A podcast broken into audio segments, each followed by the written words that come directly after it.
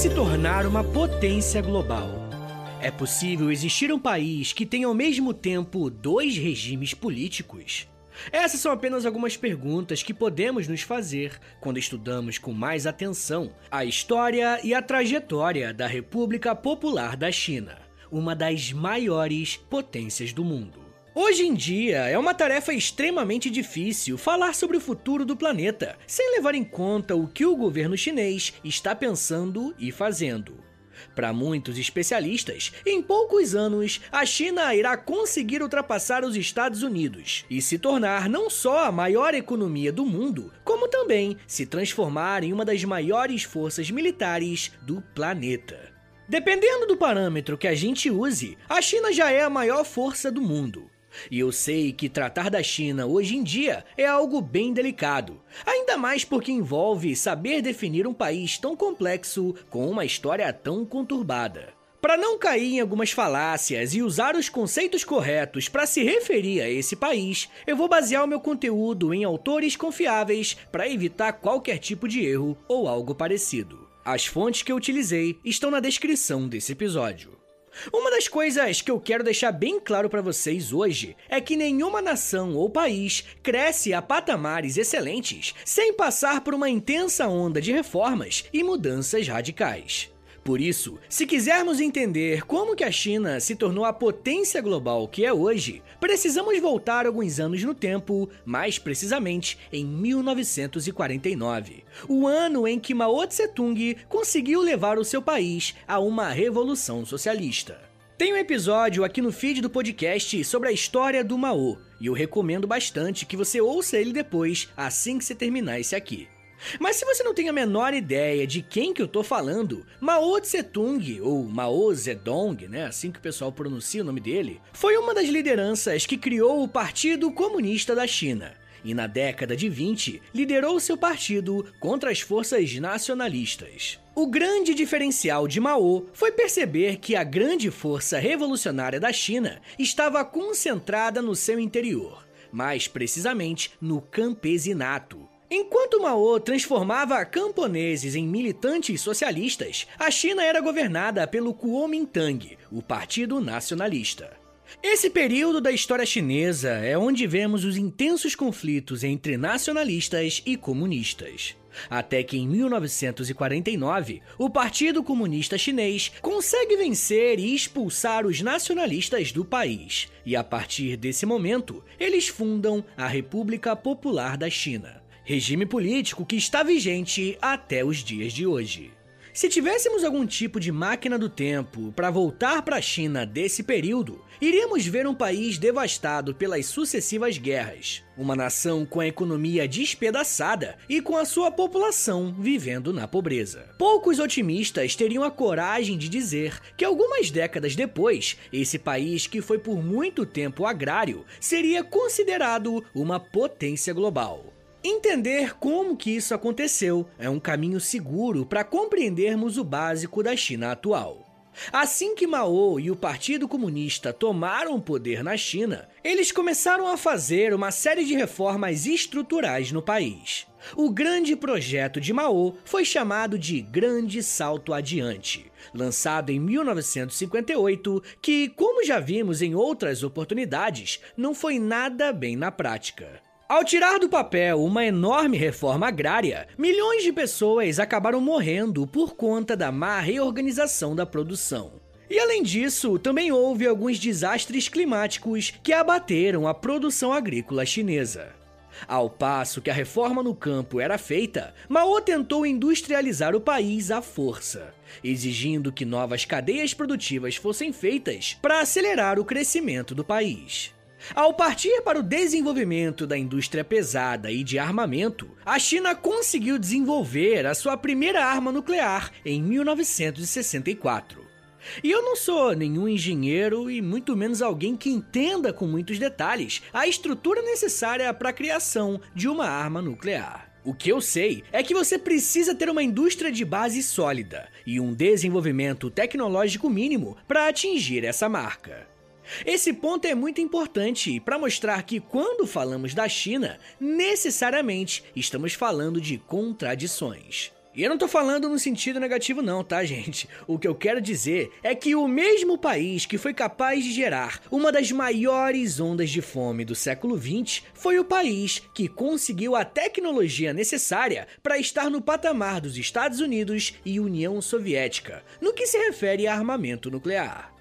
Poucos anos depois, a China também entrou na corrida espacial, conseguindo colocar o seu primeiro satélite em órbita em 1970. Mais uma vez reforçando a ideia de contradição, enquanto a China lançava itens para o espaço, internamente o governo de Mao vivia a Revolução Cultural, momento na história da China conhecido por uma intensa repressão contra aqueles que eram considerados contrários à Revolução Socialista capitaneada pelo Mao Tse-tung. Levando em conta mais uma vez essa questão das diferentes faces da China, apesar de toda a violência e repressão política, a partir de 1960, diversos índices sociais começaram a demonstrar uma melhora significativa. Se olharmos para a taxa de mortalidade, por exemplo, vemos que nos anos 60 houve uma queda significativa desse índice, ao passo de que a expectativa de vida aumentou. Em 1960, um chinês vivia aproximadamente 40 anos, e nas duas décadas seguintes, esse número chegou a 66 anos, em 1978. O que levantava esses índices eram as políticas sociais de redistribuição de terras e renda. Após anos de erros estratégicos e mortes, um dia deu certo. Eu sei que os ouvintes mais antigos do podcast já estão acostumados a lidar com esses números aparentemente contraditórios e que não fazem sentido em uma mesma realidade. Afinal, como que um país que persegue os seus cidadãos pode oferecer uma qualidade de vida crescente, Alguns leitores mais críticos vão ignorar esses índices sociais e focar apenas nas questões da liberdade individual, enquanto, por outro lado, os analistas favoráveis ao governo chinês vão exaltar esses dados sociais, que de fato, né, é inegável, estavam melhorando para parte da população chinesa.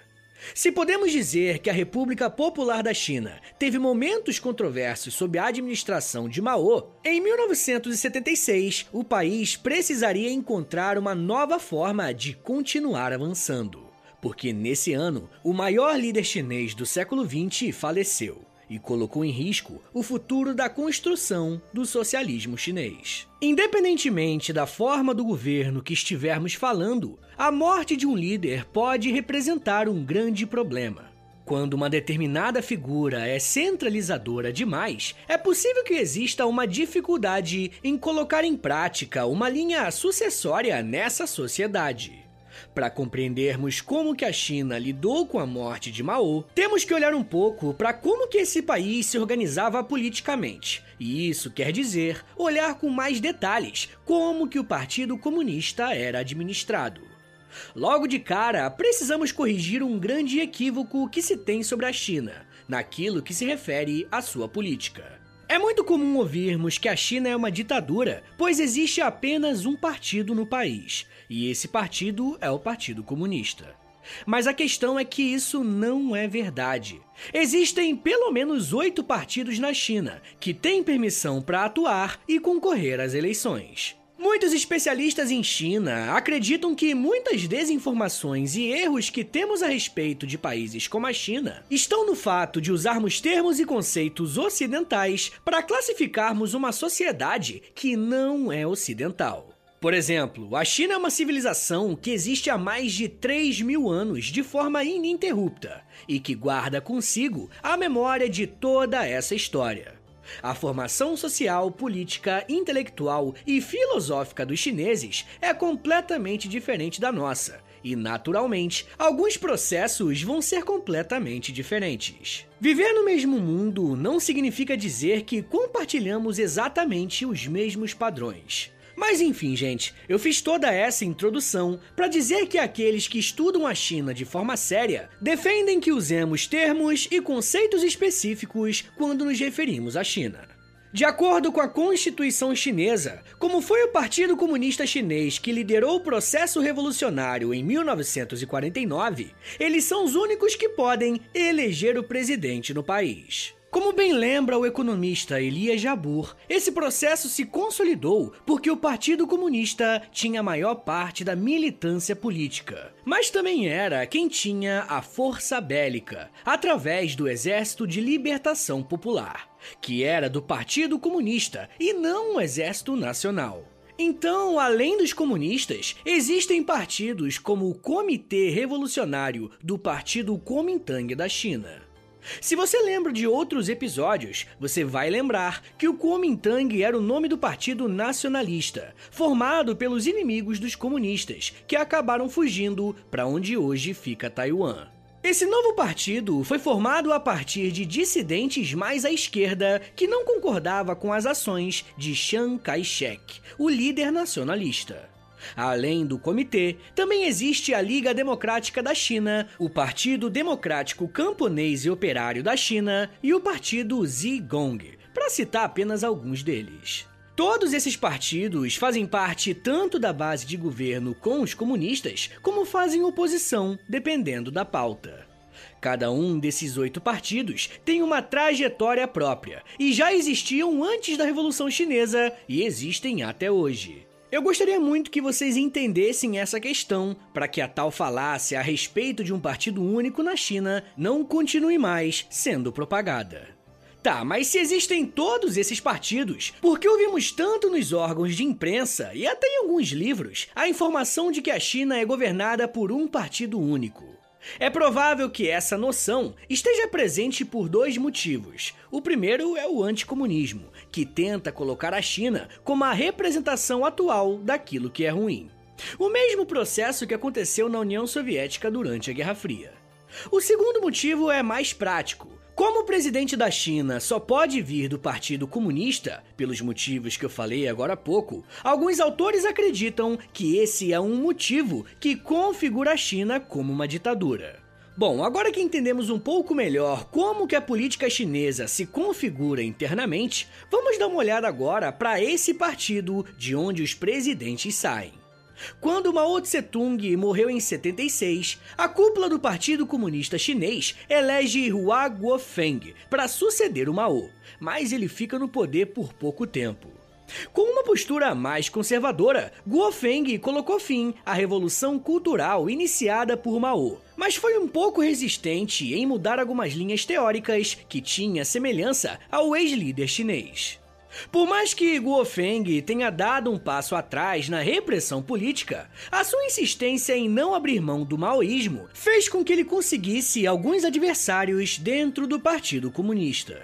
Um desses políticos que passaram a fazer uma oposição ao Hua Guofeng foi o Deng Xiaoping, político do Partido Comunista que acreditava que a China deveria ser mais pragmática, ou seja, aproveitar que a União Soviética estava entrando em um período de declínio para se colocar como o principal personagem socialista no mundo.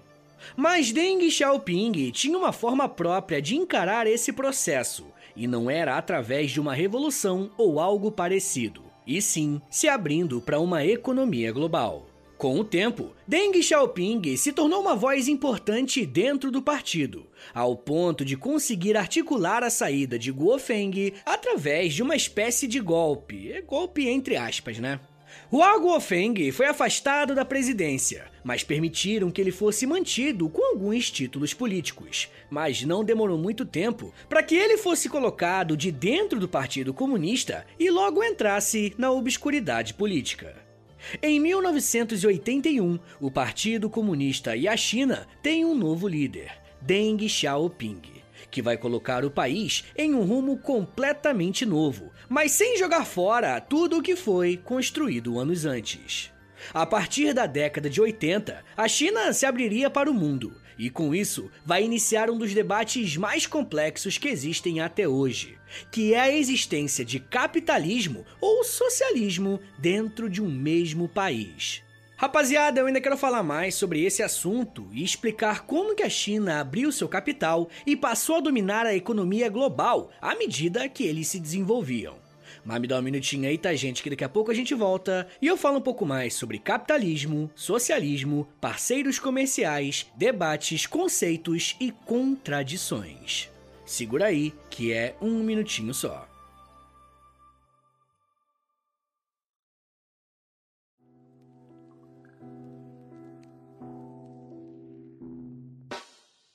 O História em Meia Hora é parceiro da loja. Acesse loja.com.br, é loja escrito L-O-L-J-A, e pesquise pelo História em Meia Hora. Lá você vai encontrar blusas, camisetas, regatas, moletons e muito mais produtos exclusivos do nosso podcast, tá? Só tem no História em Meia Hora e lá no site da loja. Tem uma blusa que é uma mistura do Lampião com a Kira, tem uma que é da Cadela Laika, tem uma que é o Street Fighter, só que com figuras históricas do Brasil. Gente, tem muita coisa irada por lá. Lembrando, é claro, que quando você compra um produto na loja, além de você ficar todo bonitão ou bonitona, você ajuda o História em Meia Hora a continuar de pé. Então, obrigado. Acesse agora loja.com.br e pesquise por História em Meia Hora. loja.com.br e digita na busca História em Meia Hora. Valeu, gente!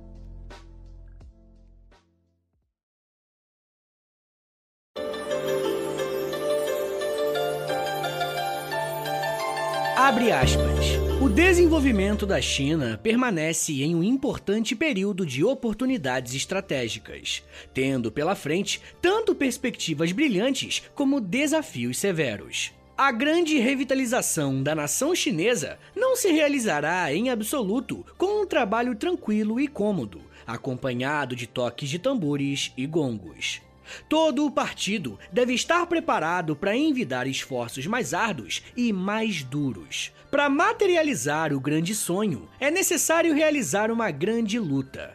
A sociedade avança em movimentos contraditórios e haverá lutas onde há contradições. Fecha aspas. As palavras que você acabou de ouvir fazem parte de um discurso feito pelo Xi Jinping em 2012, na sua posse de secretário-geral do Partido Comunista da China, um ano antes dele se tornar presidente. Eu trouxe esse discurso porque ele é uma demonstração bem evidente de como a China encara o seu crescimento e desenvolvimento.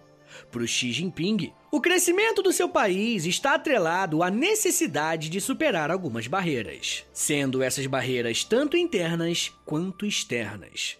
Mas em 2012, o ano que esse discurso foi feito, a China já era uma força gigantesca no cenário mundial. Mas como que eles chegaram a essa posição? Eu acredito que a resposta esteja naquele processo de transição que falei agora há pouco no último bloco. Deng Xiaoping assumiu o poder na China em 1978, com a proposta de mudar a forma do país de se relacionar com a economia.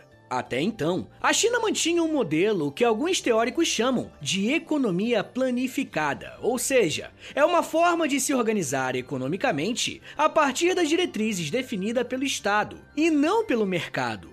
Muitas vezes temos algumas compreensões erradas sobre esse conceito, e achamos que o Estado regula até o preço da balinha na quitanda do seu Zé. Mas não é bem assim, gente. Em uma economia planificada, o Estado tem a função de estabelecer quais serão as metas que devem ser alcançadas, quais serão os setores priorizados em relação aos outros. Pois para sociedades como essa, em teoria, o Estado consegue gerir melhor os interesses coletivos. Xiaoping começou então o processo de abertura econômica da China, implementando no país um cenário mais permissivo para o mercado externo. Por mais que o capital estrangeiro e empresas que seguiam a lógica do mercado começassem a fazer parte da nova realidade chinesa, o Partido Comunista ainda tinha rédea de como que as coisas deveriam funcionar no país. Essa característica bem específica tem dividido diversos economistas e cientistas políticos, que tentam encontrar a melhor forma de definir qual é o modelo econômico da China. Para alguns, o país é um socialismo de mercado, e quem defende essa tese acredita que pode chamar o país dessa maneira porque entende o termo socialismo como um sinônimo de repressão política, mas que se utiliza da lógica do livre mercado para ascender economicamente. Por outro lado, alguns teóricos preferem classificar o modelo econômico chinês como socialismo com características chinesas. E esse ponto aqui é bem importante, porque coloca a gente de frente com algo possivelmente novo. Como a China após 1949 vem sendo governada pelo Partido Comunista, eu preciso usar os termos marxistas para falar a língua correta desse regime político. De acordo com vários intérpretes das obras de Marx e Engels, o socialismo não é uma receita de bolo que você pode simplesmente seguir um passo a passo e colocá-lo em prática. Esses teóricos entendem que cada país terá as suas particularidades em relação à sua experiência socialista. O socialismo soviético é diferente do socialismo cubano, que é muito diferente do socialismo chinês. De acordo com essa explicação, o que aconteceu na China após as reformas de Deng Xiaoping não foi uma conversão ao capitalismo, e sim uma revisão de como que o socialismo chinês deveria caminhar. O que eu preciso que vocês saibam é que existe um debate e uma enorme disputa por esses termos que são usados para classificar a China. Se olharmos para os índices econômicos, veremos que essa abertura do país surtiu muito resultado. Em 1981, o crescimento do PIB do país foi de 5,1%. Mas em 1984, ou seja, apenas três anos depois, esse crescimento foi de 15,84%. A questão é que, mais uma vez, vamos voltar àquele tópico das contradições que existem na China. Por mais que em apenas um intervalo de poucos anos o país tenha crescido muito, a repressão e a falta de abertura política incomodavam parte da população chinesa. Essa insatisfação tomou força, até que em 1989, diversos estudantes e outros membros da sociedade civil foram para a Praça da Paz Celestial, um dos símbolos mais importantes da China. Nesse local, esses jovens protestavam contra a falta de liberdade de expressão no país, além da dificuldade de terem acesso a informações do governo para fazerem a devida fiscalização. Porém, gente, esse não foi um protesto que terminou de forma pacífica. O Exército de Libertação Popular foi chamado para dispersar a população que estava na praça. Tanques de guerra e soldados foram mobilizados e, assim, centenas de pessoas ficaram feridas. De acordo com algumas estimativas, o número de vítimas pode ter chegado à casa dos milhares. Nessa manifestação, uma foto correu o mundo e manchou a imagem da China no cenário internacional. Não se sabe quem, mas um cidadão comum foi fotografado em frente a uma fila de três tanques de guerra, como se estivesse se recusando a ir embora. O rebelde desconhecido ficou muito famoso e se tornou uma espécie de símbolo contra a repressão do Estado chinês, que progressivamente melhorava a condição da sua população ao mesmo tempo que exercia repressão. Após esse acontecimento, a China deu uma resposta tanto interna quanto externa, e fez isso a partir da administração de Jiang Zemin e Zhu Rongji, que durante a década de 90 fizeram a China avançar ainda mais em índices do PIB e em fatores humanitários. Em todos os anos dessa década, o PIB chinês cresceu em uma média de 11,2% ao ano. Um outro fator muito impressionante desses números é que os camponeses voltaram a receber uma atenção especial e novas reformas agrárias e de produção foram feitas. Dessa vez, mais de 150 milhões de camponeses saíram dos níveis de pobreza, contribuindo para elevar as taxas econômicas do país.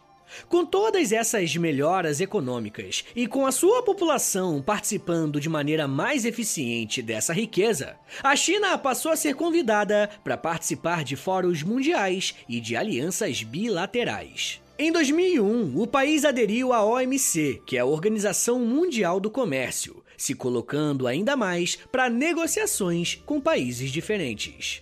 Ao longo do século XXI, a China tem estreitado seus laços com diversos países, se tornando o principal parceiro comercial de várias nações. Inclusive, isso tem gerado uma grande inquietação em muitos países ocidentais, principalmente os Estados Unidos, que estão vendo a sua hegemonia ser colocado à prova com o crescimento chinês. E isso nos leva a fazer a seguinte pergunta: a China vai dominar o mundo?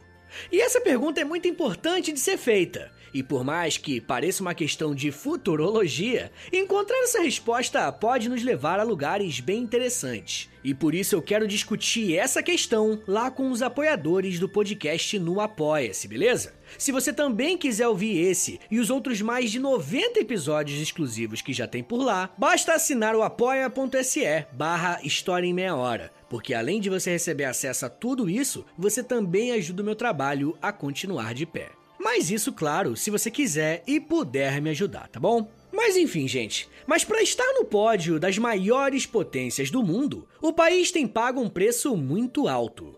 Esse rápido crescimento econômico da China ligou um alerta nos pesquisadores e cientistas ligados à proteção do meio ambiente. Conforme a China aumentou a sua produção e o seu PIB, os recursos naturais do país foram severamente impactados. Uma outra preocupação que alguns analistas apontam é que ainda existem milhões de pessoas que estão fora dessa prosperidade e crescimento que o país apresenta. A justificativa daqueles que tentam olhar positivamente para a experiência da República Popular da China é que estamos falando de um país que tem 1,4 bilhão de pessoas. E para efeito de comparação, o Brasil, que você sabe, né, é um país enorme, tem 214 milhões de habitantes.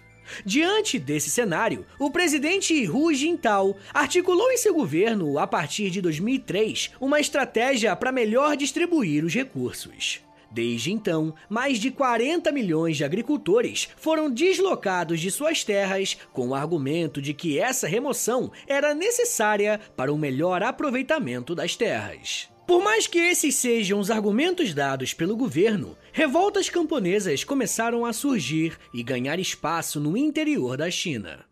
Talvez um dado alarmante da China que você provavelmente tem acesso são as denúncias de trabalho com condições análogas à escravidão, ou pelo menos uma mão de obra extremamente mal remunerada. Quando a China abriu a sua economia, diversas empresas multinacionais colocaram fábricas no país, pois ali tinha um enorme contingente de trabalhadores a um preço muito baixo. Não foram poucas as vezes que peças de roupa ou tênis que foram produzidos na China chegaram do outro lado do mundo com pedidos de socorro ou coisa parecida. Essa é só mais uma prova da condição de contradição que eu tenho batido na tecla desde o começo do episódio. Olha só como que os dados são conflitantes. Se liga só no relato do escritor Colin Mason ao se referir a uma parcela da sociedade chinesa. Abre aspas. Há muitas evidências do aumento da afluência da classe média chinesa. De acordo com as Nações Unidas, os turistas chineses gastaram mais dinheiro viajando ao exterior do que qualquer outro povo em 2012. Foram 102 bilhões, desbancando os alemães. Esse número foi notavelmente 42% maior do que no ano anterior. Fecha aspas. Esse dado é muito interessante. Ao mesmo tempo que estamos falando de uma camada gigantesca da população que tem trabalhos precários e ganha muito pouco, o mesmo país tem a classe média que mais gasta em viagens internacionais, comparando com todos os outros países do mundo. Mas existe um último ponto que precisa ser falado quando o assunto é a República Popular da China as possíveis violações de direitos humanos. E eu só tô usando o termo possíveis porque a China é um país que não curte muito essa ideia de divulgar dados e informações do seu governo e população. Organizações como a Freedom House, o Observatório de Direitos Humanos e a Anistia Internacional classificam o país como uma nação não livre. Os chineses, por outro lado, acusam esses institutos de estarem a serviço dos Estados Unidos em uma guerra comercial que está sendo travada pelos dois países. Mas em 2010, a organização Repórteres Sem Fronteiras classificou a China na posição 171 de 178 no Índice de Liberdade de Imprensa. Se essas acusações não bastassem, organizações religiosas acusam o governo chinês de perseguir religiões monoteístas, principalmente as cristãs.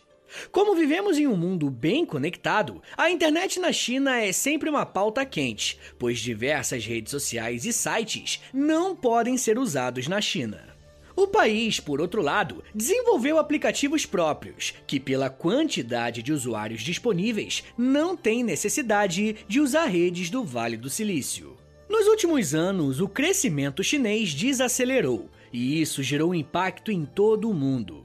Internamente, o governo precisou lidar com as crises em Taiwan e a enorme onda de protestos que se iniciou em Hong Kong, cidade que se tornou mais um símbolo da luta contra a repressão política do Partido Comunista.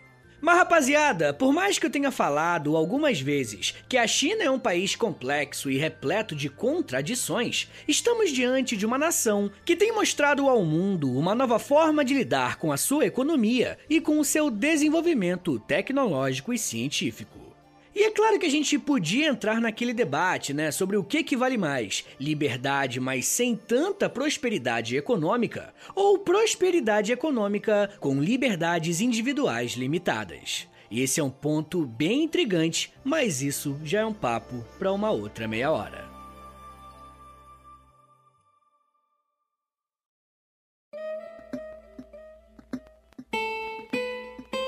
Senhores, muito obrigado por ter vindo até aqui. Meu nome é Vitor Soares, eu sou professor de História e você acabou de ouvir o História em Meia Hora. Eu gosto bastante de falar de China, mas esse aqui com certeza foi um episódio bem polêmico para uma rapaziada, né? Gente, as fontes que eu utilizei estão na descrição desse episódio, tá? Tudo que me baseei, me baseei nessas fontes, mas não tem problema, você não precisa concordar comigo, a gente tá de boa, tá? Ouve aí o episódio, mas uma coisa que eu vou te pedir um favor é o seguinte: mesmo concordando ou discordando, com raiva ou com ódio, com, com amor, não importa. Compartilhe esse episódio aí, por favor, posta nos stories e aí você me marca no arroba História Meia Hora, ou você pode também postar no Twitter, e aí você me marca no arroba H30podcast. Se você gosta desse podcast, se você gosta de História em Meia Hora, quer ver esse podcast por muitos anos ainda de pé, rolando vários episódios, dois por semana como eu faço, é muita coisa, tá gente? Dois por semana. É, dá uma moralzinha, dá uma chance lá pro Apoia-se, beleza? É apoia.se barra História Meia Hora, que você vai ter acesso a conteúdos exclusivos, tem Clube do Livro, tem podcast exclusivo e tem até conteúdo diário no Instagram. É claro, né? Depende Depende do plano que você assinar, porque aí varia as recompensas de acordo com o plano, tá bom? Mas também tem meu Pix, qualquer valor é mais do que bem-vindo lá no Pix, anota aí, é historiaemmeiahora@gmail.com. Eu agradeço demais se você quiser e puder me ajudar, tá bom? Rapaziada, o História Meia Hora tem a parceria com a Loja, é L-O-L-J-A, Loja. Entra no site deles, é loja.com.br, digita História em Meia Hora, que você vai entrar diretamente na nossa lojinha olha que coisa legal. Tem camisetas, tem moletom, tem camiseta Raglan, tem vários produtos bem legais, tudo exclusivo do História Meia Hora. É tudo com temática histórica, né? Meio engraçadinho também. Entra lá na loja, digita História Meia Hora, que é claro, né? Quando você compra uma camiseta, um produto, um moletom, além de você ficar gatona ou gatão, você também vai ajudar o meu trabalho tá bom? Mas uma coisa que não custa nada, é só alguns cliques aí no seu dedinho, é bem rápido, é você entrar no perfil do História Meia Hora no Spotify, clicar em cinco estrelinhas, depois clicar em seguir e aí depois você também clicar no sininho, tá bom? Tem um sininho aí que ele vai enviar uma notificação pro seu celular quando tiver episódio novo do História em Meia Hora, beleza? Rapaziada, eu também quero te convidar para ouvir os outros podcasts em meia hora, é tudo da casa, eu tô envolvido no projeto também. Já tem o Astronomia em Meia Hora com a Camila Esperança, bem legal mesmo sobre, sobre astronomia, né? Tá no nome. e tem o Geografia em Meia Hora com o Vitor Augusto, meu xará. Ouve lá que é bem maneiro também, tá? E tem outros podcasts em meia hora chegando ainda esse ano, tá bom? É isso, gente. Me siga nas redes sociais, é arroba Soares no Twitter, no Instagram e no TikTok. Todo dia eu faço videozinho educativo lá no TikTok, tá bom? Videozinho de um minutinho só, tá? E não é dança também não. é isso, gente. Muito obrigado um beijo, até semana que vem! E valeu!